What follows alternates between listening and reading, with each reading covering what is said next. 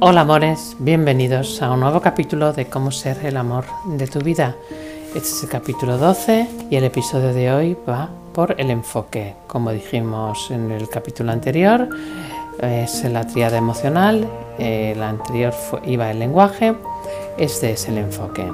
Bien, el enfoque no es más que hacia dónde dirigimos nuestra energía. El enfoque es energía, hacia dónde dirigimos nuestros pensamientos. Donde dirigimos nuestros pensamientos va nuestra emoción.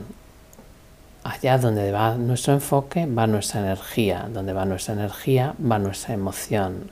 Según nuestra emoción tomaremos decisiones y según esas decisiones tomaremos acciones.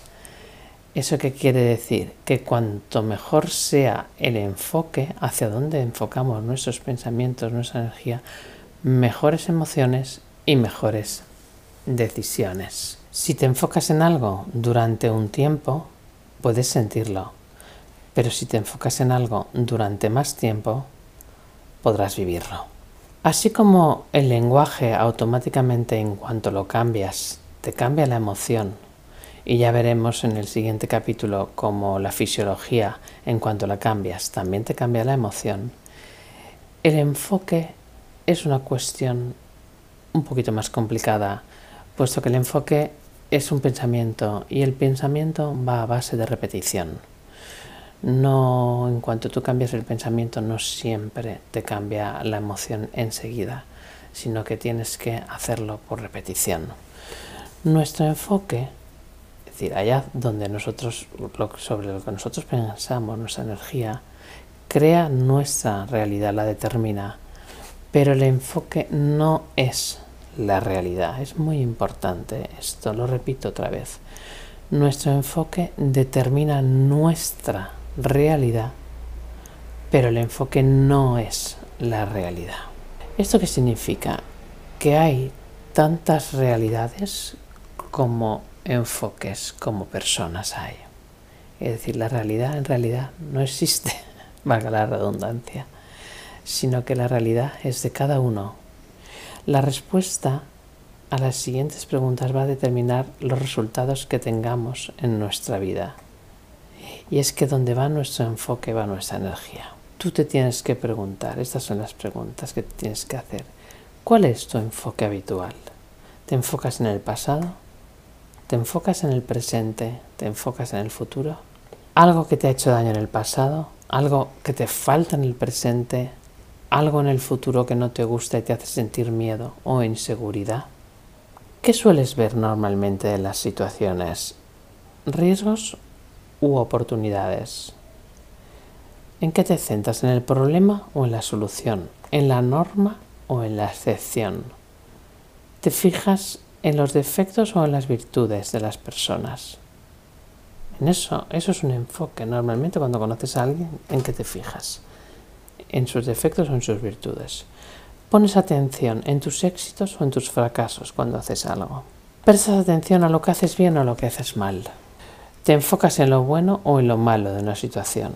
¿Ves? Estos son normalmente, cuando hacemos a este tipo de cosas, las hacemos de manera muy inconsciente y esos son patrones de pensamiento o patrones de enfoque, llámalo como quieras.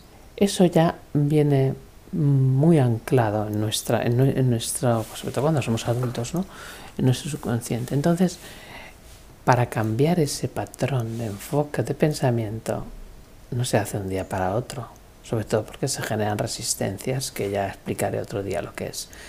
Entonces, se tiene que hacer a base de repetición, no, no puedes decir un día, uy, venga, voy a cambiar mi enfoque y ya está, ya, ya me siento bien. Pero eso sí que es verdad que determina tu realidad. Si tú, por ejemplo, en tu relación estás enfocándote siempre en los defectos de tu pareja, estás enfocándote siempre en lo mal que te va, siempre en lo que te falta, siempre en miedo, pues eso está creando tu realidad. Entonces, además, te voy a poner un ejemplo. Fíjate, por ejemplo, una tú te fijas, eh, hay una persona ¿no? con unas zapatillas de deporte y tú pues las verás rosas o las verás de un color. Otra persona se fijará en la marca, otra persona se fijará en si son bonitas o feas, otra persona se fijará que no van en conjunto con el resto de la ropa, otra persona se fijará que son cómodas. Fíjate el enfoque tan distinto que puede haber según las distintas personas que observen un mismo objeto. Eso es enfoque y esa es la realidad de cada persona. Entonces, lo que, lo que hay que hacer normalmente con el enfoque para solucionar si hay un enfoque inadecuado que determina una realidad que tú no quieres es cambiar las preguntas, hacerte mejores preguntas. Porque normalmente nuestros pensamientos, aunque no nos demos cuenta, normalmente nos estamos haciendo preguntas de manera inconsciente, constantemente. Entonces, lo que tenemos que hacer es hacernos mejores preguntas para cambiar nuestro enfoque. Primero tenemos que descubrir cuáles son nuestras preguntas habituales, qué preguntas nos estamos haciendo y a qué conclusión llegamos. Y desde ahí reenfocarlas hacia la solución que nosotros realmente queremos y hacernos mejores preguntas. Primero, si hay un área de tu vida que no te funciona, sea el área del amor, o sea el área financiera, sea el área laboral, la que quieras, averiguar qué preguntas te estás haciendo en ese área, qué enfoque estás determinando o qué preguntas no te estás haciendo. A veces es por inhibición, es decir, a veces es por la ausencia de preguntas. ¿O qué preguntas estás haciendo que te están limitando?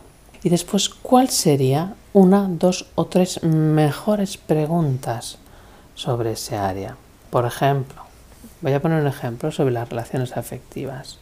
Si tú normalmente dices, es que esta relación no tiene solución, esta relación, mm, esta persona no me quiere, normalmente tú lo que te estás diciendo cuando haces esa frase es, ¿Mi pareja me quiere? ¿Cuánto va a durar? ¿Qué puedo hacer? ¿Por qué no me dice esto? ¿Por qué no me llama? Porque normalmente estamos haciéndonos preguntas.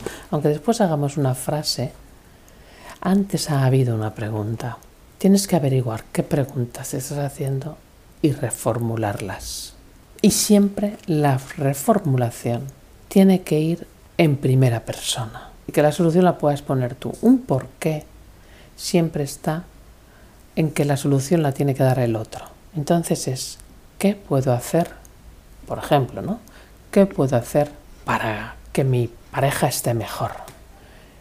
¿Cómo puedo ayudar a mi pareja a estar mejor hoy? ¿Qué puedo hacer por mí en el día de hoy? ¿De qué me siento agradecida hoy? ¿Cómo me puedo sentir más orgulloso de mí? ¿De qué manera he contribuido hoy a estar mejor con mi pareja? ¿Qué ha funcionado hoy? ¿Qué es lo que más disfruto de mi vida? ¿Cuánto me comprometo ahora para que esto funcione? ¿Cuánto orgulloso estoy de mí o de mi pareja? ¿Cuánta vitalidad siento? ¿De qué estoy satisfecho en mi vida hoy? ¿A quién quiero? ¿Quién me quiere? ¿Qué se puede mejorar? Ese tipo de preguntas. Acostúmbrate a hacer preguntas solucionadoras, en donde el enfoque esté en la solución y no en el problema, en ingenio, en recursos, en presente, en hoy, en ahora, ni en pasado ni en futuro, en hoy. Esto es muy importante para ti. Acuérdate en ver oportunidades, en ver solución, hacer preguntas en solución, en ver virtudes, en ver éxitos, en ver lo que haces bien tú o los demás, en ver lo bueno de las situaciones, en estar centrado en ti. Bien, hasta aquí el capítulo de hoy. En el siguiente hablaremos de la fisiología, que es súper importante también para sentirse uno bien. Recuerda que si te gusta, por favor, hazme comentarios y si quieres, para esto de la triada emocional, puedes solicitar una sesión de coaching conmigo por cualquier vía de mis redes sociales que están eh, puestas en la aquí en el podcast y también puedes hacerlo por mi, mi mail. Muchísimas gracias y nos oímos en el próximo podcast. Un besito, amores. Hasta la próxima. Buena semana.